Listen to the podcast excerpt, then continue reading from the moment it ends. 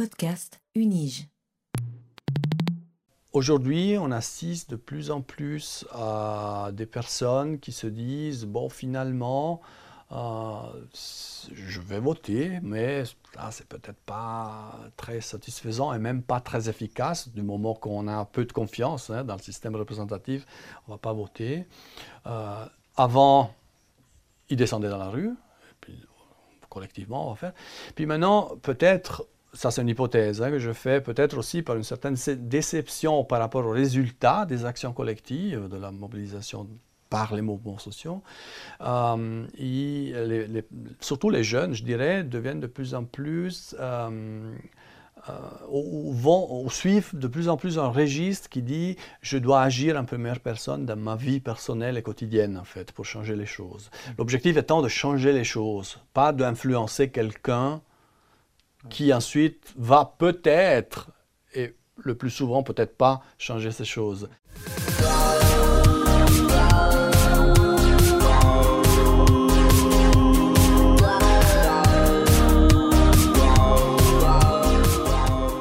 Bonjour euh, Marco Giuni, vous êtes euh, professeur à la faculté euh, des sciences de la société au département des sciences politiques et relations internationales. Vous êtes aussi directeur de l'Institut d'études de la citoyenneté et vous venez de publier récemment un ouvrage, La Suisse dans la rue, mouvement, mobilisation, manifestant. Et on va discuter aujourd'hui de la notion de mouvements sociaux euh, et de tout ce qui s'y rapporte. Pour commencer tout simplement, qu'est-ce que c'est un mouvement social? Est-ce qu'une contestation, c'est la même chose qu'un mouvement social? Ou comment est-ce qu'on pourrait le, définir, si on voulait le définir? Alors d'abord, bonjour. Alors, c'est une première question importante sur laquelle il n'y a pas nécessairement un consensus dans la littérature. Il y a plusieurs définitions qui existent de mouvement social, aussi de qu'est-ce que la contestation ou la protestation. Il y a certains auteurs qui définissent le mouvement social comme un ensemble de groupes de citoyens et de citoyennes qui euh, se mobilisent autour de certains enjeux. Il y a d'autres euh, auteurs qui définissent les mouvements comme étant des performances publiques, en mettant l'accent sur le rôle de la sphère publique et des médias notamment pour, euh, pour la définition même de qu'est-ce qu'un mouvement social, ce qui veut dire évidemment que le mouvement social à ce moment-là est quelque chose de relativement récent qui s'est développé avec l'émergence de cette sphère publique avec l'émergence et la montée de l'importance des médias euh, dans nos sociétés. Mais je dirais qu'on peut, euh, pour emprunter en fait une des définitions qui existent et qui font plus ou moins le consensus euh, auprès des chercheuses et des chercheurs qui s'intéressent aux mouvements sociaux. Les mouvements sociaux sont des réseaux d'acteurs euh, qui peuvent être formels, mais aussi informels, je dirais même surtout informels, qui se mobilisent par certaines voies, c'est-à-dire des voies non institutionnelles, donc ce n'est pas le vote, n'est-ce pas, c'est plutôt les manifestations de rue, pour citer peut-être la forme la plus importante, la forme paradigmatique de mobilisation des mouvements sociaux. Donc ce sont des réseaux d'acteurs qui se mobilisent euh, par des moyens non conventionnels ou non institutionnels autour d'un jeu conflictuel. Il y a une dimension de conflit qui est essentielle évidemment pour qu'il puisse y avoir un mouvement social.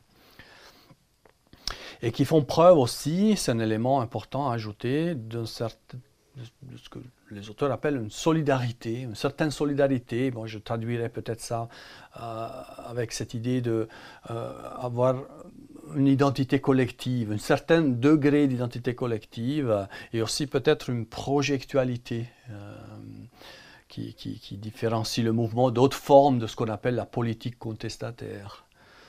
Euh, voilà, je pense qu'on peut, on peut se mettre d'accord sur cette, cette définition et, les auteurs, en fait la plupart des auteurs qui travaillent dans le domaine acceptent ce, ce type de définition. Et qu'est-ce qui fait alors qu'un tel mouvement a lieu tout à coup? Qu'est-ce qui, peut expliquer son, émergence en quelque sorte? Alors, si la question de la définition est une question difficile, la question de quels sont les facteurs qui poussent à l'émergence de mouvements, c'est une question encore plus difficile. Mais évidemment, on m'interroge en tant que spécialiste des mouvements sociaux, donc je suis censé donner une réponse. Euh, je dirais qu'une euh, première réponse, peut-être triviale, c'est qu'un mouvement social apparaît parce que les gens ne sont pas contents. Donc il y a un degré, euh, un niveau de mécontentement qui fait qu'à un certain moment, les citoyennes et les citoyens se rassemblent, se mettent ensemble et puis se mobilisent justement à travers des manifestations ou d'autres formes, hein, parce qu'il y en a plein d'autres, euh, pour faire valoir leurs raisons, pour revendiquer quelque chose. Euh, ceci dit, le mécontentement en soi, il est pas suffisant. Il est peut-être une condition nécessaire, mais pas suffisante pour qu'il y ait un moment social, pour qu'il y ait apparition d'un moment social. Il y a d'autres facteurs qui peuvent euh, peut-être pas causer, peut-être pas euh, provoquer l'émergence, mais faciliter euh, le fait que ces personnes qui ne sont pas contentes commencent à se mobiliser dans la rue, par exemple. Et je mentionnerai trois de ces facteurs qui sont euh, souvent euh, étudiés dans la littérature. Euh, premièrement, un certain niveau de ressources. Il faut, des ressources en fait pour se mobiliser. Donc la mobilisation, c'est quelque chose de coûteux, hein, une action aussi coûteuse. Donc il faut certaines ressources. De, différents types. Hein. La littérature traite de différents types de ressources. Ça peut aller des ressources économiques, mais pas seulement. Et ressources humaines aussi. Hein. Si, on, si, on, regarde du point de vue individuel, il faut niveau d'éducation, euh, normalement, ceux qui, se mobilisent, euh, dans certains types de mouvements surtout, euh, ont un certain niveau d'éducation. Donc la participation politique, plus en général, présuppose un certain niveau d'éducation. Donc ressources, premièrement. Deuxièmement, pour utiliser un concept qui, qui, est souvent utilisé dans ce contexte, il faut des opportunités politiques. Hein. Donc il y a ce concept de structure des opportunités politiques. Ceci fait référence en fait à tout un tas euh, d'aspects concernant le système politique institutionnel. Pour simplifier, je dirais que euh, plus le système est fermé, plus le système politique, hein, les institutions politiques sont fermées et imperméables aux demandes des citoyens, plus ces citoyens et ces citoyennes ont besoin de euh, descendre dans la rue pour faire valoir leurs revendications. Euh, cette, notion de structure des opportunités euh, comprend d'autres choses en fait. Elle comprend aussi euh, des changements d'alignement politique. Hein. par exemple, suite à une élection, on change la configuration du pouvoir et ceci offre aussi des opportunités au mouvement pour se mobiliser. il y a d'autres aspects aussi. Un des aspects, c'est aussi comment l'État considère les citoyens et comment il réagit aussi euh, à la mobilisation des citoyens. Évidemment, ce facteur, ce dernier facteur que j'ai cité, qui comprend ce qu'on appelle la répression ou la non-répression, la facilitation, euh, intervient seulement une fois que le mouvement s'est déjà mobilisé. Donc c'est plutôt quelque chose qui explique le développement d'un mouvement. Je dirais par ailleurs que c'est plus facile d'expliquer comment un mouvement se développe que quand et pourquoi un mouvement émerge.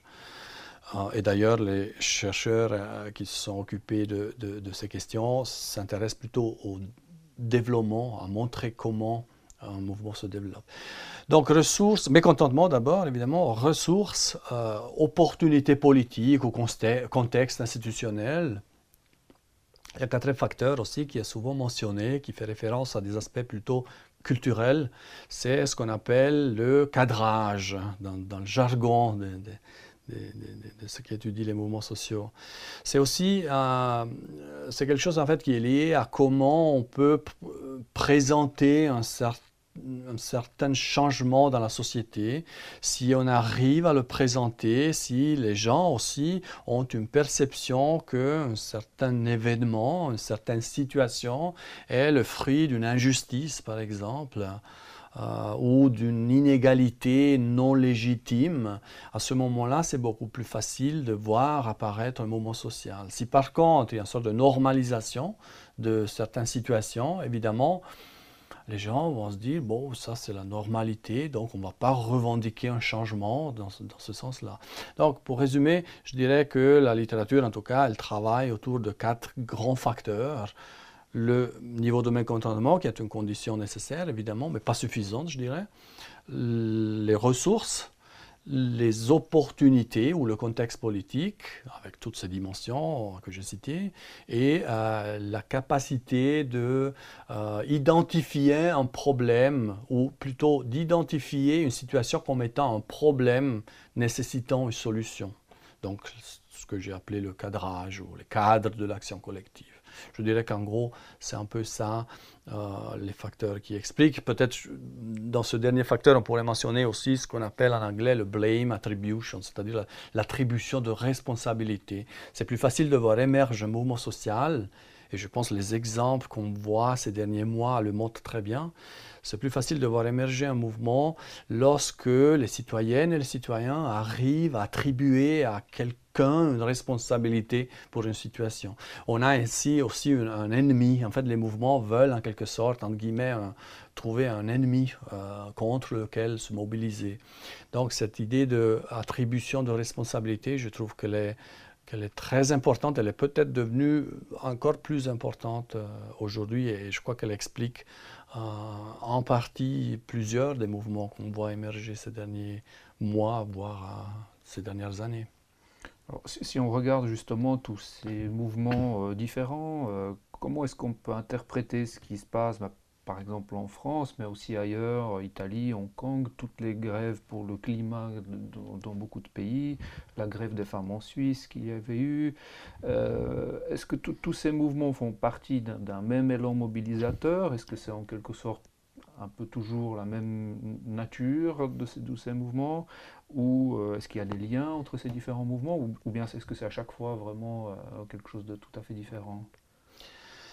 Alors, je peux donner deux réponses en fait qui peut-être se contredisent. Euh, une première réponse, c'est, et cela vient en fait de toute l'approche que j'ai appelée des opportunités politiques, qui en fait souligne le fait que chaque mobilisation est euh, spécifique, elle dépend du contexte spécifique, du pays notamment dans lequel elle émerge, et voire même d'une unité administrative, euh, disons, inférieure au pays, c'est-à-dire en dessous du pays, euh, comme peut être un canton en Suisse, par exemple.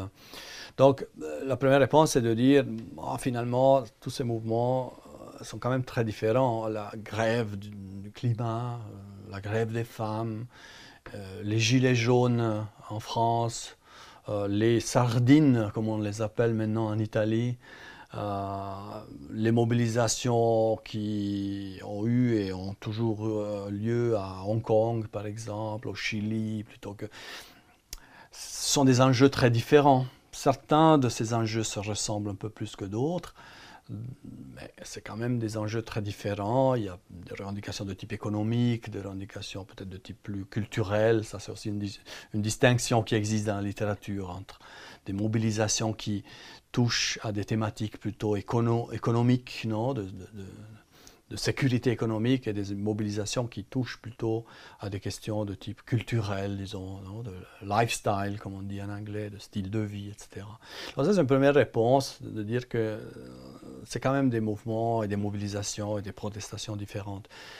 L'autre euh, réponse, c'est de dire, au fond, euh, si on regarde, et ça c'est peut-être vrai pour tous les mouvements, en fait, tous les mouvements découle en fait justement de cette insatisfaction, de ce mécontentement, euh, pas seulement par rapport à une situation qui peut être économique ou défavorable, hein, économique ou autre, mais découle aussi d'une volonté de participer en première personne, donc une volonté participative euh, de, la, de la part des citoyens. Tout ça est lié un peu à ce qu'on appelle depuis quelques années la crise de la, de la, représentativité politique, la crise des systèmes représentatifs, de démocratie aussi. Donc je pense qu'il y a quand même un facteur sous-jacent, un élément commun sous-jacent à tous ces mouvements. Ce sont des citoyennes et des citoyens qui descendent dans la rue notamment et qui, en se faisant, revendiquent une place plus importante pour, euh, pour elles-mêmes, pour eux-mêmes. Donc je pense que dans ce sens-là, là on peut aller peut-être euh, dans l'autre sens.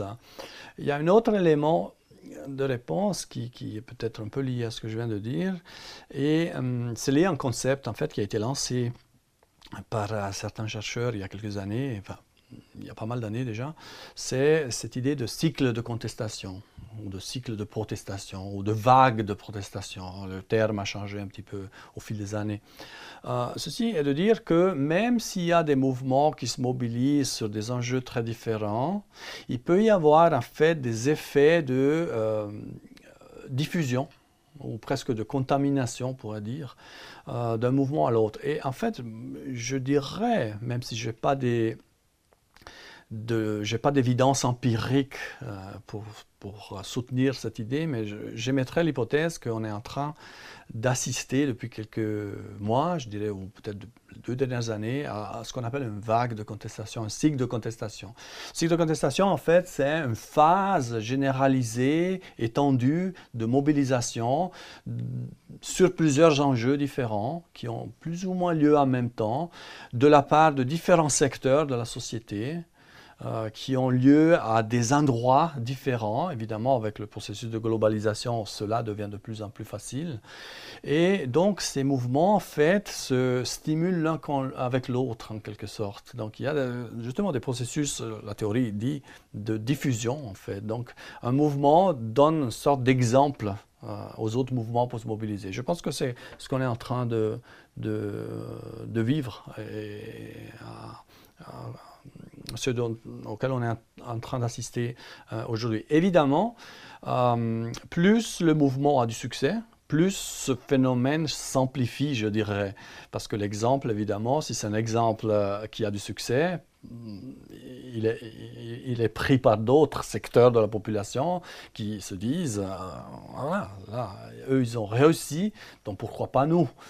Par contre, si le mouvement est réprimé ou qu'il n'a pas de succès, que ça ne sert à rien, à ce moment-là, peut-être ce phénomène est moins important. Mais je dirais que même dans ces cas-là, ça peut agir comme euh, justement quelque chose qu'on peut imiter et qu'on peut toujours se dire, OK, ils n'ont pas eu de succès, mais nous, on va faire ça peut-être un peu différemment et on peut avoir du succès. Mais de toute façon, le fait même qu'il y a des gens qui se mobilisent, ça nous stimule à, nous mobiliser. Donc je pense qu'on est un peu en train d'assister.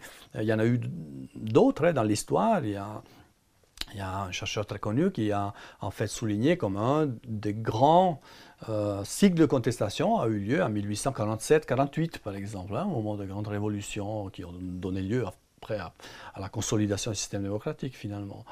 Euh, il y en a eu peut-être d'autres aussi euh, dans le, passé plus proche, mais celui-ci, je dirais, est, je pense que c'est un de ces moments. Hmm, d'accord. Et, justement, par rapport un peu à l'histoire des, mouvements sociaux, est-ce que, cette notion a beaucoup évolué à travers le temps, les siècles, ou est-ce que ça, continue un peu euh, toujours de la même manière euh? Alors, ici, je pense qu'il faut distinguer entre euh, est-ce que la notion, est-ce que le concept a évolué tel qu'il est traité dans la littérature spécialisée et de l'autre part, d'autre part, est-ce que les formes de la contestation et de la mobilisation ont évolué? La réponse est affirmative dans les deux cas en fait. Et, évidemment, il y a un lien entre, ces deux choses. Peut-être bref, brièvement sur, brièvement sur le, sur le premier aspect, euh, je dirais que la notion depuis les années 50, les années 50 c'est un peu euh, la période où l'on a commencé aux États-Unis notamment à étudier ce que nous appelons aujourd'hui les mouvements sociaux de manière systématique et, sérieuse, disons. Il y a eu des tentatives en Europe même euh, à cheval entre le 19e et le 20e siècle. Euh, avec des théories, mais plutôt psychologiques, les théories de la foule, etc. Mais c'est aux États-Unis, dans les années 50, je dirais, qu'on a commencé à se pencher systématiquement à s'intéresser à ces choses. Il y a eu évidemment avant les théories de Karl Marx qui parlaient aussi de mobilisation au fond, mais ce n'était pas évidemment le, cœur de, de sa problématisation, disons.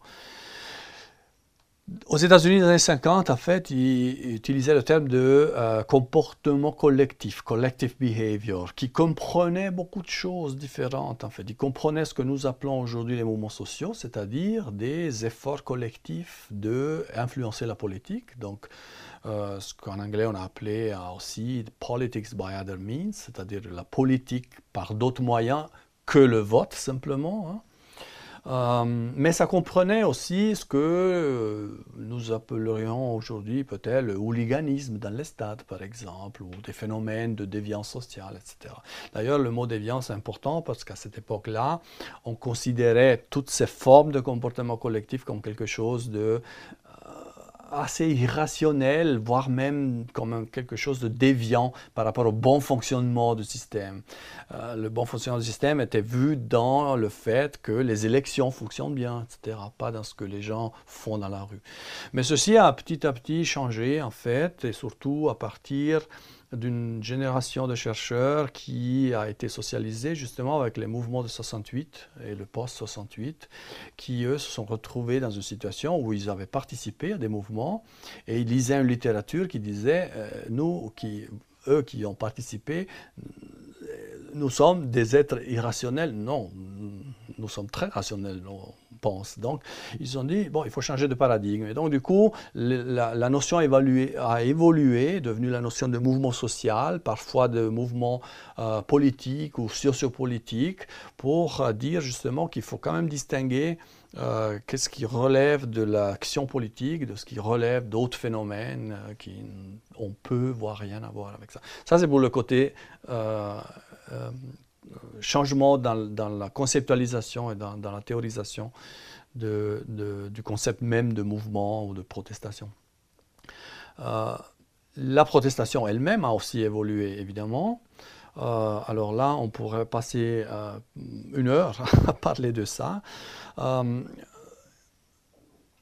je mentionnerai peut-être seulement deux transformations plus récentes que je trouve importantes et qui sont toujours en cours.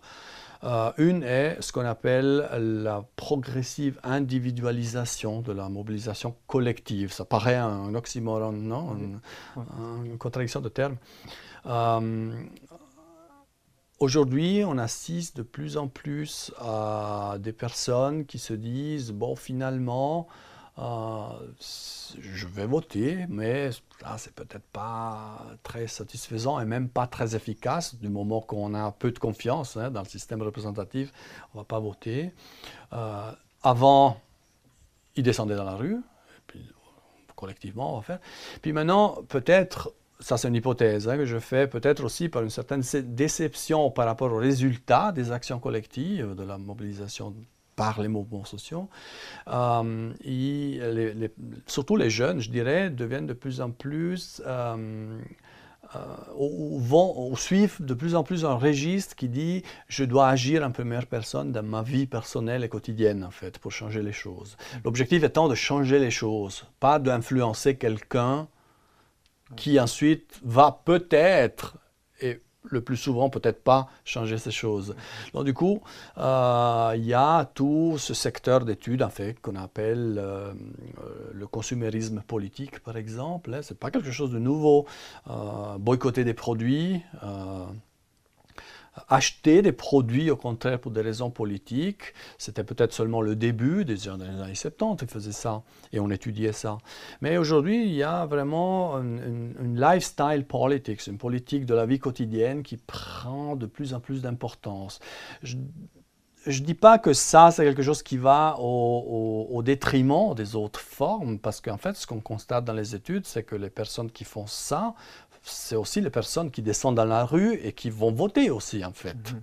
Donc, euh, ce n'est pas une concurrence entre, Mais c'est une transformation que je trouve importante aujourd'hui. Il y a plusieurs chercheuses et chercheurs qui étudient ça. L'autre euh, transformation importante, c'est évidemment lié à la numérisation de la société. Et donc, Internet, euh, la toile, les réseaux sociaux, les, médias sociaux, etc., qui facilitent énormément la mobilisation, en tout cas dans une première phase. ça facilite la mise en, en, l'organisation de ce qu'on appelle par exemple les flash mobs, hein, des, choses qu'on qualifie de spontanées, même si à mon avis ce ne sont pas du tout spontanées. Hein. À mon avis, il n'y a rien de spontané dans ce domaine. Mais peut-être quand même un peu plus spontané, ou en tout cas organisé de manière différente, justement, à travers l'utilisation des, réseaux sociaux et des médias sociaux, comme je l'ai dit. Euh, donc ça, c'est aussi une transformation. Il y a, à mon avis, des conséquences négatives de cela. Je ne sais pas si on veut en parler, peut-être juste deux mots. Euh, je pense que si euh, la mobilisation se fait uniquement sur le web, je pense que ça peut être très puissant pour mobiliser un grand nombre de personnes dans un laps de temps très court, mais qu'à long terme, ça rend la survie d'un mouvement plus difficile parce que justement, il n'y a pas eu la construction d'organisations plus traditionnelles qui, permettent de soutenir justement le mouvement et de, de, garder en vie un mouvement quand les opportunités politiques, pour revenir sur, euh, sur cette notion qu'on a citée tout à l'heure, quand les opportunités sont moins favorables pour la mobilisation dans la rue. Donc, je pense qu'il y a des conséquences négatives aussi. Euh, euh, à, l'utilisation des, réseaux sociaux notamment et à cette transformation euh, que, que j'ai évoquée. Il y a d'autres transformations qu'on pourrait mentionner, je dirais, mais ça c'est plus en général, ce n'est pas nécessairement seulement les mouvements sociaux, mais c'est la politique plus en général, je dirais, ou la participation politique. Euh, qui justement, et on revient sur ce qu'on a dit tout à l'heure, euh, elle, est passée de ce qu'on appelle la politique de la représentation, donc le vote, etc., à une participation plus directe. Et la suite naturelle, en fait, c'est qu'on va vers des formes de participation plus délibératives. Donc on va vers une délibération, donc on, on, on, veut discuter plus, en fait, de, de ce qui nous tient à cœur, de nos besoins, de nos désirs, de nos revendications et on veut essayer de trouver, un, certains diraient, un, consensus par cette délibération. Ça, c'est peut-être aussi une autre euh, transformation euh, importante. On pourrait en citer d'autres, mais je pense que celles-ci sont les plus importantes. Oui, euh, vous avez parlé de la diversité euh, de ces mouvements. Euh, vous disiez certains sont même individuels, euh, mouvements collectifs individuels, ça c'est une notion vraiment intéressante. mais de, manière plus générale, ou alors je ne sais pas s'il faut distinguer, est-ce que c'est efficace, les mouvements, le mouvement social? Est-ce que, est que, de manière générale, vous disiez certains échouent, d'autres réussissent, mais de manière générale, est-ce que c'est un bon moyen d'obtenir ce qu'on veut? Par rapport aux autres moyens, comme par exemple aller voter. Oui, oui, oui. Bon, évidemment, euh, là, bon, là on, aborde un, autre thème qui est bien sûr lié à ce qu'on vient de dire, mais c'est quand même un autre thème, et c'est en fait un pan de la littérature qui a été pendant de longues années euh, complètement euh, mis à l'écart et, négligé par, par les spécialistes, disons. Pour de bonnes raisons peut-être. Premièrement, c'est que c'est très difficile d'étudier l'impact des mouvements sociaux, parce qu'on veut étudier quelque chose qui, est en devenir. Euh,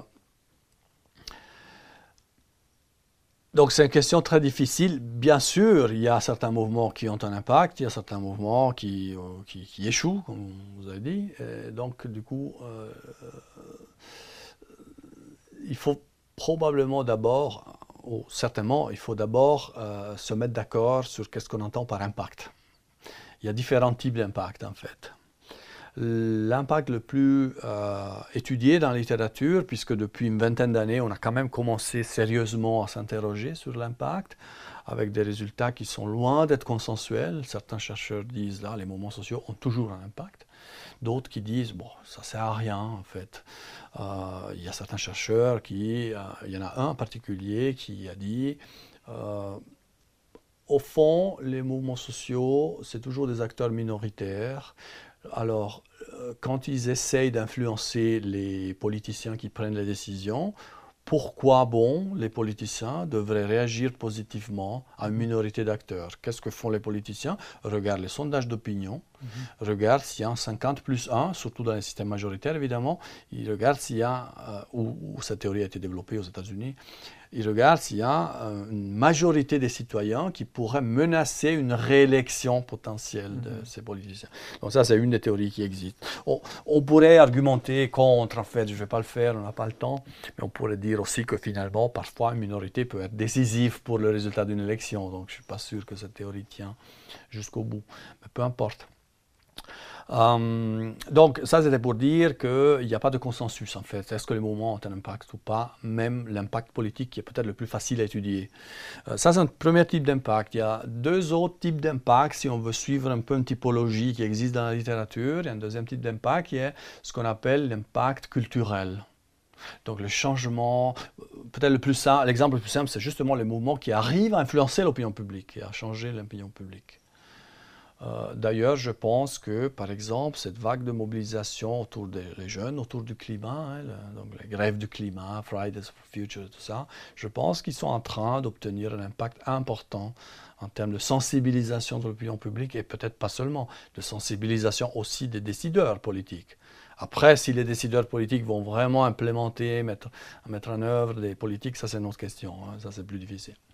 Donc il y a un impact culturel, mais qui peut aller jusqu'au changement des mentalités à plus long terme, le changement culturel, social et culturel, etc. Beaucoup plus difficile évidemment à étudier parce qu'il y a plein d'autres facteurs qui peuvent intervenir. Il y a un troisième type d'impact qui est un peu différent et qui est un peu sui generis, c'est euh, ce qu'on appelle l'impact biographique. Est-ce que le fait de se mobiliser dans un mouvement social, de participer à un mouvement social ou à d'autres formes de protestation, euh, laisse des traces sur celles et ceux qui se mobilisent. Et là, en fait, la littérature, elle est très consensuelle et il y a relativement peu d'études, mais l'ensemble de ces études, euh, de manière presque unanime, je dirais, montre que le fait de s'engager dans des mouvements laisse des traces durables, en fait, à long terme, 30 ans plus tard, 40 ans plus tard, euh, sur la vie politique, mais aussi sur la vie personnelle et sur les choix que les personnes font dans leur vie quotidienne. Donc là, il y a, en fait un sous-ensemble de la littérature qui dit oui, les mouvements ont un impact. C'est un impact individuel, biographique de celles et ceux qui se mobilisent. Pour revenir sur l'impact politique, là, comme j'ai dit, il n'y a pas de euh, consensus. Je pense que ça dépend vraiment du cas par cas. Là, la réponse des sociologues classiques, euh, ça dépend. Euh, elle s'applique, je, dirais. Ça dépend vraiment quelles sont les, opportunités politiques qui influencent pas seulement la mobilisation ou l'émergence de la mobilisation, mais influence aussi les possibilités que la mobilisation ait un impact. Donc ça dépend, par exemple, si un mouvement euh, des Verts ou écolo ou, pour le climat, hein, ou contre le changement climatique plutôt, euh, se mobilise, est-ce qu'il a un impact ou pas? Ben, Ça dépend aussi de la configuration du pouvoir au sein de, de l'arène institutionnelle. S'il y a un parti des Verts qui est au pouvoir, évidemment c'est plus simple, c'est plus facile que ce mouvement aura donc il y a une congruence, disons, des valeurs entre, et des objectifs entre ces forces politiques. Donc là, ça dépend beaucoup. Évidemment, en même temps aussi, ce qui rend difficile tout l'exercice, c'est que chose influence l'autre. C'est-à-dire que justement, si on pense que l'opinion publique peut avoir un impact, mais le mouvement pas, mais en même temps, on dit que le mouvement peut influencer l'opinion publique, donc il a un impact, peut-être pas direct, mais un impact indirect. Donc il y a une efficacité indirecte. Euh, le mouvement peut aussi, comme il l'a fait, je pense, euh, récemment, je parle euh, toujours de ce mouvement Fridays for Future, donc hein, grève du climat, etc. un mouvement peut aussi changer la configuration du pouvoir au sein des sphères institutionnelles et donc du coup avoir plus de chances d'un impact futur. C'est ce que certains auteurs ont appelé les impacts structurels. Donc, pour résumer, euh, euh, la réponse est euh, est-ce que les mouvements sociaux ont un impact? Ça dépend le type d'impact. Ça dépend aussi les circonstances, je dirais, et la configuration d'autres facteurs externes. Donc c'est un peu un mix, un mélange entre des facteurs internes liés à la mobilisation et à, quel type de mobilisation et des facteurs externes. Puisque sur les facteurs internes, en fait, il y a toute une littérature qui a essayé de montrer, ou s'est posé la question, est-ce que les mouvements qui sont radicaux, voire violents, ont plus d'impact, oui ou non? Certains ont trouvé que oui, d'autres ont trouvé que non. D'autres encore ont trouvé que ni. C'est-à-dire, ils ont dit, oui, euh, les mouvements qui sont violents, radicaux, voire violents, ont un impact, mais ce n'est pas ceux qui ont fait la violence qui ont l'impact, mais c'est les franges plus modérées. C'est ce qu'on appelle en anglais le radical flank effect. Mm. Et ça, c'est quand même, je ne dirais pas que c'est une loi, évidemment, parce qu'on est en sciences sociales, mais c'est quelque chose qu'on a observé souvent, c'est-à-dire un mouvement qui est un acteur hétérogène. Il a plusieurs euh, euh, parties, plus radicales, moins radicales. La même chose, c'est pour le mouvement euh, contre le changement climatique. Hein. Il y a Extinction Rebellion, qui est un peu l'aile plus radicale, pas violente, bien sûr, parce que c'est la civil disobedience, mais c'est peut-être une, frange un peu plus musclée, un peu plus radicale. Et euh, l'impact peut se produire pas parce que euh, cette, cette, frange plus radicale euh, est directement un impact, mais c'est parce que ça permet de sensibiliser et les politiciens, les décideurs politiques entrent en dialogue pas avec cette frange-là, mais avec la frange modérée du mouvement, mhm. et cela permet ou facilite un impact. Mhm. c'est un, domaine d'étude euh, évidemment très intéressant, hein, très important, puisque l'impact des mouvements sociaux euh, il n'a pas été étudié pendant longtemps, mais c'est quand même l'essence même de, mhm. de, de l'existence d'un mouvement. Un mouvement veut produire des changements.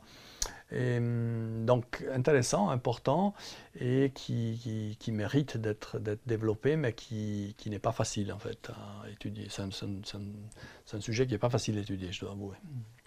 Merci beaucoup Marco Giugni pour ces éclairages et cet entretien. Je rappelle le titre de votre ouvrage, La Suisse dans la rue, mouvement, mobilisation, manifestant.